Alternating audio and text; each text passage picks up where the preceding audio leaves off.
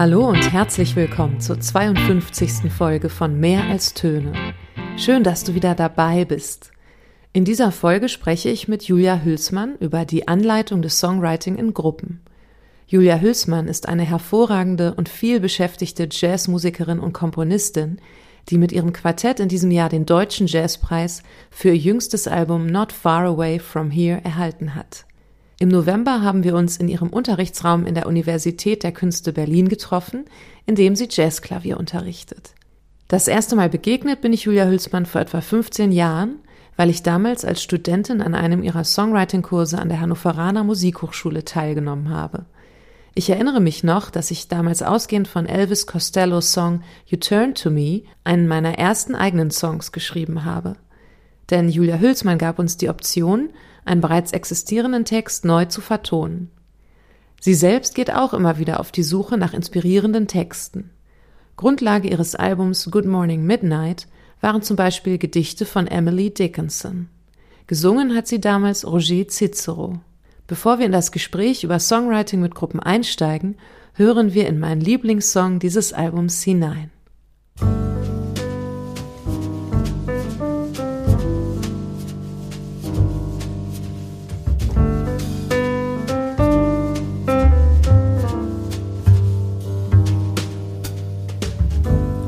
Precious smoldering pleasure it is to meet an antique book in just the dress a century wore. A privilege, I think, his venerable hand to take and warming in our own.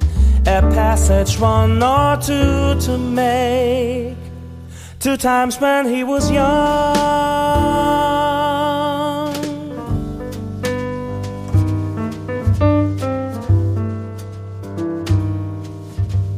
Meine erste Frage an dich ist, kannst du dich an den ersten Song erinnern, den du selbst geschrieben hast? Und weißt du noch, ja, wie der Kontext war und wie du damals vorgegangen bist? Hui. Ich weiß nicht mehr genau, welcher, also wie das jetzt ganz konkret bei meinem ersten Song war. Ich weiß noch, wann das so ungefähr war und für welchen Anlass. Also ich war in der Schule und hatte eine Schulband. War vielleicht hm, 16 oder so. Und da habe ich dann für diese Band ähm, was geschrieben. War das schon Jazz damals? Das war schon so ein bisschen Jazz angehaucht. Das war so fusig. Also heute würde man Fusion sagen, oder damals hat man Fusion gesagt. Heute ist die Frage, was man unter Fusion versteht. Aber es war so, es war instrumental. Klavier, Gitarre oder eher Keyboard, Gitarre, Bass, Schlagzeug. Das war es, glaube ich, schon. Und weißt du damals noch, äh, was so deine, deine erste Idee war, von der du ausgegangen bist? Oh, da muss ich aber jetzt ganz schön tief graben Okay. in meinem Hirn. Ich glaube, also ich glaube schon, dass das so eine Art Akkordvamp war, weil ich viele Jahre auch so geschrieben habe, Mhm. dass ich so, so eine zweitaktige äh, Akkordfolge, aber ohne dass ich jetzt so normal Akkorde gespielt habe, das war dann direkt auch ein bisschen eine melodische Bassidee oder ähm, ja, harmonisch ausgespielte Idee. So bestimmt, da sowas habe ich gerne gemacht in der Zeit. Ich will da jetzt auch gar nicht so weiter bohren, wenn du sagst, du erinnerst dich gar nicht mehr so gut. Ja schon Aber so alt, deswegen ist es so lange her. Ja, aber da, dann gehen wir mal direkt über zu deiner Erfahrung als Songwriting-Dozentin. Das machst du auch schon richtig lange. Mhm. Also dann interessiert mich auch dein erster Songwriting-Workshop, den du gegeben hast als Mhm. Dozentin Mhm. und was du dir vorher überlegt hast, wie du vorgehen willst, wie du auf die Menschen eingehen willst. Kannst du dich daran noch erinnern? Mhm, durchaus, ja, ja. Das, ich fand das super spannend. Mir war immer klar, dass ich das sehr praktisch machen möchte. So, dass ich nicht dozieren will, sondern dass ich ähm, möchte, dass die TeilnehmerInnen sofort auch arbeiten müssen, also in, in den Flow kommen sollen. Und, und da habe ich mich gefragt, wie kann ich das hinkriegen, Ja. zum Beispiel auch in der ersten Stunde sofort schon was Praktisches zu machen. Da habe ich relativ viel Zeit drauf verwandt. Und mir sind dann aber auch Sachen eingefallen, unterschiedliche, die ich dann ausprobiert habe. Manche haben besser funktioniert, andere schlechter. Und Gib mal ein Beispiel für eine Sache, die gut funktioniert hat am Anfang, so Ja. im Einstieg. was tatsächlich auch heute noch, was ich heute noch gerne mache und was gut funktioniert, ist einen Text mitbringen und den rhythmisieren lassen. Nur die ersten paar Zeilen. Und äh, also richtig so in quasi Stillarbeit für zehn Minuten sich mal eben zu überlegen, wie könnte das rhythmisiert werden. Also noch keine Tonhöhe, nur so auf einen Parameter reduziert. Das funktioniert super. Es hat da gut funktioniert und heute auch noch. Oder auch Texte verteilen und drüber nachdenken, was für eine Sorte Stück ist das? Was ist das für ein Song? Das funktioniert auch sehr gut. Das habe ich aber erst später gemacht, fällt mir gerade ein. Das mit dem Rhythmus habe ich an, so, das, das habe ich direkt, glaube ich, beim ersten Mal gemacht. Und magst du auch eine Erfahrung teilen, was nicht so gut funktioniert ja, hat? Klar, vielleicht? aber habe ich gar kein Problem. Also was sehr viel schwieriger ist, ist melodisch zu arbeiten. Das habe ich aber auch, also man, das kann man auch machen. Das ist dann nur sehr, ist halt sehr akademisch dann in dem Ja. Moment. Also ich habe kleine ähm, Motive verteilt und habe dann Aufgaben gegeben, die eben die Aufgabe gegeben, in der Stunde dann diese Motive weiter zu spinnen und weiter zu schreiben. Und auch mit Hilfe von mh, vielleicht den so technischen Angaben wie ihr könnt sequenzieren, ihr könnt es äh, rückwärts machen, ihr könnt was abspalten und so. Und das ist dann, das ist immer sehr unterschiedlich, ob das funktioniert. Ja. Das funktioniert oft auch nicht, weil Melodien dann doch so stark übers Ohr laufen ähm, und anders klingen, wenn sie quasi, naja, wie soll man sagen, gehört oder gesungen sind oder am Instrument ausprobiert sind, worden sind, dass es, ähm, dass es sehr viel schwieriger ist, das so spontan ohne Instrument und ohne, dass man singen darf, zu machen. Ja. So Trockenübung. Das ist bei Melodien nicht einfach. Kann funktionieren. Und wa was sagst du, was so wichtige musikalische Fähigkeiten sind und pädagogische Fähigkeiten, die zum Beispiel eine Musiklehrerin braucht und einsetzen sollte, wenn sie Songwriting macht? Oh ja. Speziell bezogen auf Musiklehrer in einer Schule oder egal. egal Also ich mache diese Unterscheidung gar nicht so Super, gerne. finde ich gut. Sagen wir Songwriting mit. Laien. Eigentlich ist es auch, eigentlich, eigentlich blöd, hätte ich gar nicht fragen müssen, weil eigentlich mache ich auch keine Unterscheidung, weil ich auch teilweise die gleichen ähm, Workshop-Ideen mit kompletten Laien gemacht Ja. habe. Das ist dann, dann spricht man manchmal anders, ähm, aber es ist eigentlich das Gleiche. Also welche Fähigkeiten braucht man? Ich glaube, wichtig ist, sich sehr schnell auf die Personen einzustellen. Das ist ja immer beim Unterrichten wichtig, dass man wahrnimmt, wer ist da? Wie sind die Menschen, die, in, äh, die man gerade unterrichtet? Wo kann man die, also ich, ist ein bisschen doof, das so zu sagen, weil man, es wird zu oft gesagt, aber ich meine es so, wo kann man die abholen?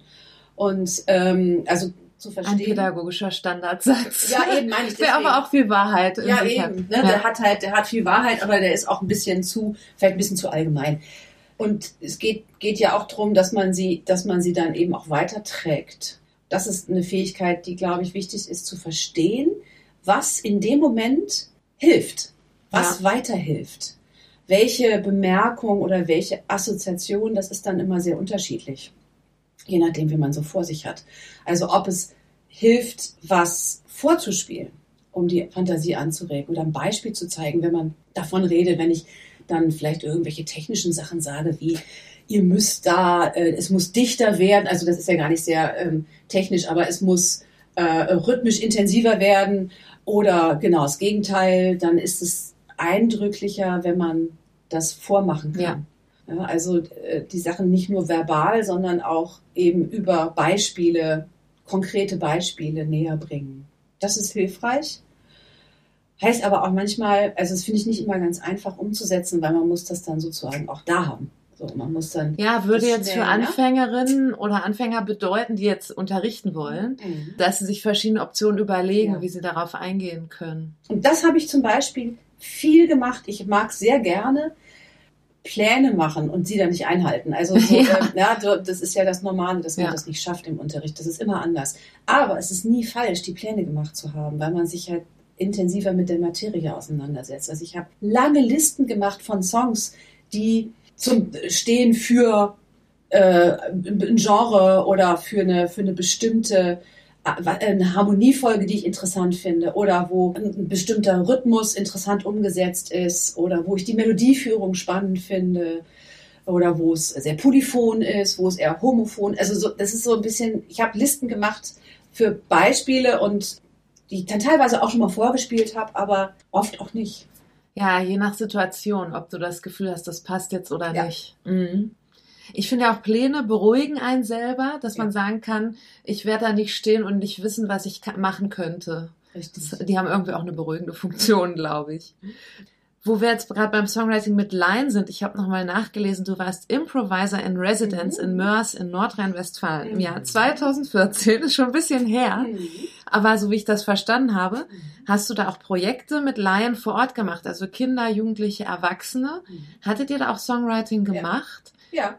Kannst du mal erklären ähm, oder beschreiben, was du da so erlebt hast mit den Leuten? Was hast du für Entwicklungen damit erlebt? Das war eine ganz spannende Arbeit, weil ich hatte da eine ganz lustige Gruppe. Das war, wie habe ich das nochmal genannt? Das war irgendwas mit Labor. Schreiblabor hieß es, genau. Und es waren fünf am Anfang, dann waren es vier. Einer ist, abges eine ist abgesprungen. Und sehr lustige Truppe, weil ähm, sehr unterschiedliche Voraussetzungen, auch sehr unterschiedliches Alter. Ich hatte, der jüngste war 18 und dann waren die drei anderen eigentlich viel älter. Also Spannend. ja, ähm, eine waren zwei Männer, der eine war um die 60 rum, der andere knapp unter 50 vielleicht und die vierte war auch so um die 50 rum, würde ich sagen. Und auch mit sehr unterschiedlichen, äh, mit unterschiedlichem Wissen. Der eine, der Jüngere, ist Schlagzeuger, Hobby-Schlagzeuger, wollte, hat dann gerade, war gerade fertig mit der Schule und hat Physik, glaube ich, studiert oder so, angefangen zu studieren. Die anderen sind alle im Job gewesen. Der, der Älteste war schon pensioniert. Und ähm, Der hatte am meisten Zeit für Songwriting. der hatte am meisten Zeit. Also was ich ganz spannend fand, war, was wir haben wirklich am Ende ein Konzert gemacht. Und es ist auch sehr schön gelaufen und es war auch viel Musik, was die da äh, zustande gebracht haben. Und bei mindestens einem äh, weiß ich, mit dem habe ich auch immer noch Kontakt, ähm, Cool. weiß ich, dass der immer weitergeschrieben hat. Also seine Frau hat ihm dann Texte geschrieben und er hat die vertont am Klavier und, und hat die dann auch richtig, hat die teilweise auch richtig aufgenommen und verschenkt an Leute, hat so kleine Konzerte gegeben und der ist, ist in einem ganz anderen Job. Das ist so richtig sein Hobby. Tolle Geschichte, Also, ja, es ist echt, es hat mich sehr gefreut. Und der andere, einer, der Ältere schreibt mir auch regelmäßig eigentlich und äh, kommt auch immer, wenn ich in der Gegend bin, zu Konzerten. Der um die 50 auch. Der Jüngere übrigens auch und die Eltern von dem. Also eigentlich gibt's immer noch so, also es verbindet schon sehr, wenn man so, so arbeitet miteinander, weil das ja So sehr persönlich kreativ, ist. ne? ja. Kreativ und sehr persönlich. Das ist Texte ein gutes haben. Stichwort, was du mir gerade lieferst. Songwriting kann sehr intim werden. Oh ja. Wie gehst du dann damit um oder was würdest du empfehlen? Jetzt denk wieder an unsere Studierende Hm. BerufsanfängerInnen. Also es ist super wichtig, darüber zu reden, dass man in einem geschützten Raum ist, wenn man arbeitet, mit Text auch arbeitet. Auch egal, auch wenn es ohne Text ist, egal. Weil alles, was man selber macht, da ist man so empfindlich, wenn man das rausgibt. Und da kann man so schnell sich, äh, ja, also kann man gekränkt sein oder, oder Schlimmeres. Ja, Ja. Also eingeschüchtert werden ist auch noch, vielleicht noch harmlos, aber verletzt werden einfach, wenn es ein sehr persönlicher Text ist zum Beispiel und jemand lacht darüber. Ja, Und das ist, finde ich, sehr wichtig, ganz früh ähm, darüber zu reden, dass wir respektvoll miteinander umgehen, dass es persönlich ist und jeder für sich selber ja auch wünscht, dass man respektvoll mit den eigenen, äh, mit dem eigenen, mit der eigenen Kreativität umgeht. Also dass die anderen respektvoll mit umgehen und äh, dass, äh, wenn man drüber, dass, wenn wir drüber reden, dass alles nur Vorschläge sind. Und alles, man kann alles annehmen und anhören und sollte offen sein, aber man muss nichts davon machen. Man kann jederzeit sagen, vielen Dank für die Vorschläge und eure Mhm. Meinung, ich mache es anders. Und das ist immer in Ordnung. Und das finde ich ganz wichtig, das ganz früh zu sagen. Und dann kann, dann ist die Chance, dass es nicht schief geht. Aber es kann natürlich trotzdem sein. dass dann wäre so ein pädagogisches Ziel oder so ein musikpädagogisches, dass die Leute wirklich mit unserer Hilfe lernen, sich selber auszudrücken und das, Ja. was sie sagen wollen, auszudrücken. Richtig, mit unserer Hilfe, unseren absolut. Tools. Ganz, ganz genau. Also wir, äh, man versucht als, als Lehrender, das äh, in die Richtung zu lenken, in der die, ja, die, die Studierenden oder die man unterrichtet eben, wo die hinwollen, dass man, man hilft ihnen auf dem Weg. Man versucht zusammen rauszufinden, was, was willst du eigentlich? So, wo willst du eigentlich hin und wie kannst du das erreichen? Und das kann natürlich auch manchmal so ein bisschen ich höre sehr oft äh, in den Kursen Handwerkszeug. Die wollen lernen, wie es geht. Ja. Und ähm, das ist ein ganz starkes Bedürfnis mit dieser Idee, wenn ich einen Trick kriege oder wenn ich da, dann, dann kann ich das auf einmal. Was stimmt und nicht stimmt. Also natürlich hilft das, aber äh, die Frage ist ja immer, kommt man damit dann dahin, was man möchte? Also das, das Handwerkszeug ist dafür da, dem eigenen inneren Ohr näher zu kommen. Und äh, das so zu benutzen und nicht wie so, ach, ich nehme jetzt die Harmoniefolge XY, die, und das ist jetzt meine Grundlage. Es kann manchmal toll sein zum Anfang, damit man wo anfangen kann. Also irgendwas Feststehendes zu nehmen, was nicht komplex ist und so. Und damit zu arbeiten und dann was eigenes draufzusetzen. Aber grundsätzlich geht es darum, dass man ähm, das Handwerkszeug nur dafür hat, dass man auf die eigene, dass man die eigene Idee verfolgen kann und aktiv sucht. So nenne ich das immer. Ja, schön. Ich erinnere mich an ein Gespräch, das wir mal so zwischen Tür und Angel, glaube ich, hatten oder vielleicht auch im Seminar über Komponieren in der Schule. Und da hast du auch gesagt, dass du weißt, dass in Großbritannien das ziemlich normal ist, dass im Musikunterricht komponiert wird. Mhm. Stell dir mal vor, du wärst jetzt eine Musiklehrerin hier an einer Berliner Schule ja. und du hast das Ziel, dein Kollegium davon zu überzeugen, dass Songwriting oder auch Komposition Teil des ganz normalen Musikunterrichts werden sollte. Das soll ins interne Schulcurriculum für Musik. Ähm, welche Argumente würdest du da vorbringen? Ähm, ich glaube, dass die Verbindung immer, wenn man etwas Eigenes macht, hat man eine ganz andere Beziehung dazu.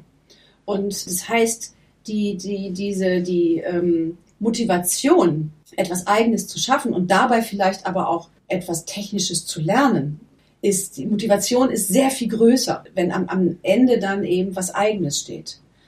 Äh, das heißt, der kreative eigene Ausdruck, wenn der wichtig ist, wenn der ernst genommen wird, ist es eine wahnsinnig tolle Motivation, die am Ende vielleicht zu mehr Lehr Lerninhalt führt. Sowas, also mein bisschen, vielleicht ein bisschen plattes Beispiel, aber wenn man gerne einen Song schreiben will, aber noch nie irgendwas von Kadenzen gehört hat und dann lernt man auf einmal was über Kadenzen, weil man das für seinen eigenen Song braucht, ja. hat man es halt gelernt auf eine andere Art, als wenn man jetzt sagt, so, jetzt musst du lernen, wie 1, 4, 5 geht oder was es für Kadenzen gibt ohne eine Anwendung, die einem selber ein Gefühl gibt. Diese Verbindung ist, glaube ich, unschlagbar. Ja, das entspricht auch meiner Erfahrung, also im Songwriting mit Jugendlichen, mhm. was du gerade beschrieben mhm. hast. Vielleicht noch eine letzte Frage. Du bildest ja hier auch angehende Musiklehrerinnen und Lehrer mit aus. Mhm. Was ist dir denn wichtig, was sie lernen für ihren Beruf später? Ich finde wichtig, dass ähm, man, wenn man Musik unterrichtet an einer Schule, selber Musiker, Musikerin ist, sich als das fühlt. Äh, wobei jetzt ich da gar keine Unterscheidung mache, ob man jetzt ein virtuoser irgendwas ist oder ähm, ganz viel verschiedene Instrumente, ein bisschen kann. Also wenn man sich selber als Musiker, Musikerin fühlt und sich über Musik ausdrücken kann, das finde ich wahnsinnig wichtig als Grundlage, weil man in dem Moment das anders weitergeben kann.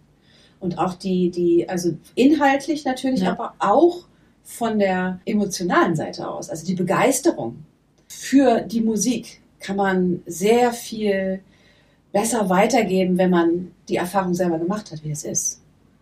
So, also wenn man die, die schönen Erfahrungen gemacht hat, dass Musik funktioniert. Wie auch immer, ob das jetzt in einem Orchesterzusammenhang ist oder ob das beim Songwriting ist, in der Band ist, aber wenn man diese Erfahrung hatte, dass man zusammen Musik macht, und das kann, auf einer welcher Ebene auch immer, kann man sehr viel besser weitergeben. Das spricht eigentlich dafür, dass Studierende im Studium herausfinden, was sie begeistert an Musik und was sie von der Begeisterung weitergeben wollen.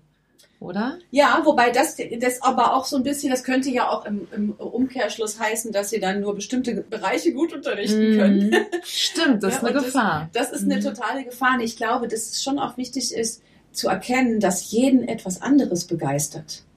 Und äh, man, ja, es ist ja auch, also ich habe ja irgendwann bei mir verstanden, dass ich so bestimmte Harmoniefolgen, dass die irgendwie so einen Punkt, äh, so einen Knopf drücken bei mir und ich bin sofort angeschaltet und finde es ganz toll und das ist bei jedem ja was anderes. Und wenn man das versteht, dass man Leute sensibilisieren, Menschen sensibilisieren kann dafür, genau zuzuhören, weil sie vielleicht sowas finden, was sie persönlich begeistert. Also auch Musik eine Chance zu geben. Also ich habe zum Beispiel, mein Sohn war gerade mit seinem Musikleistungskurs in Orpheus und Eurydike und er hatte überhaupt keine Lust, Ja. dahin zu gehen. Gar keine. Und, und er ist sehr musikbegeistert eigentlich. Und dann kam er wieder und sah, und er meinte, ich schlafe da sowieso sofort ein. Und dann kam er wieder und meinte, ich habe keine Sekunde geschlafen. Und, ähm, und dann habe ich dann gefragt, okay, hat dir die Musik gefallen? Er meinte, ja, ach, na ja, schon, aber es war eine ganz tolle Inszenierung. Also die haben das so spannend gemacht, dass man wirklich reingezogen wurde und hatten auch musikalisch noch irgendwie eine neue Idee hinten dran noch gemacht. Also es war wohl, also es hat ihn dann interessiert und fasziniert. Also er hat dem eine Chance gegeben. Er musste natürlich auch ein bisschen.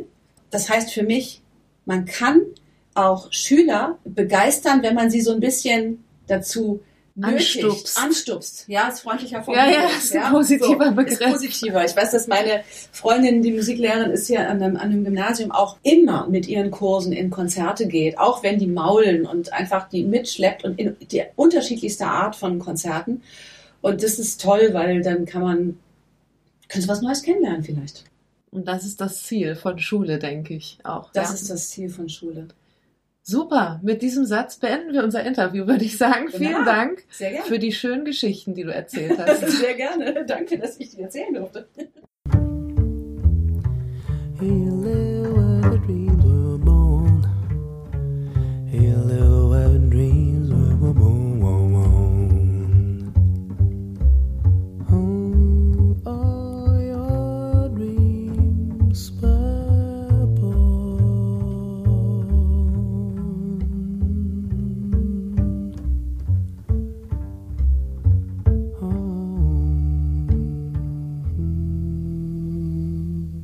Das war die 52. Folge von Mehr als Töne.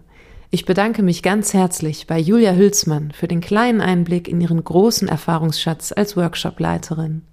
Der Podcast geht nun in die Weihnachtspause und die nächste Folge von Mehr als Töne wird im neuen Jahr erscheinen. Zu Gast ist dann Michael Papst Krüger, der über mehrere Jahrzehnte an der Musikhochschule Lübeck angehende MusiklehrerInnen ausgebildet hat und dort bald seinen Abschied feiern wird. Ich wünsche dir jetzt schon mal frohe Weihnachten und natürlich wie immer viel Spaß beim Musik machen, hören und unterrichten.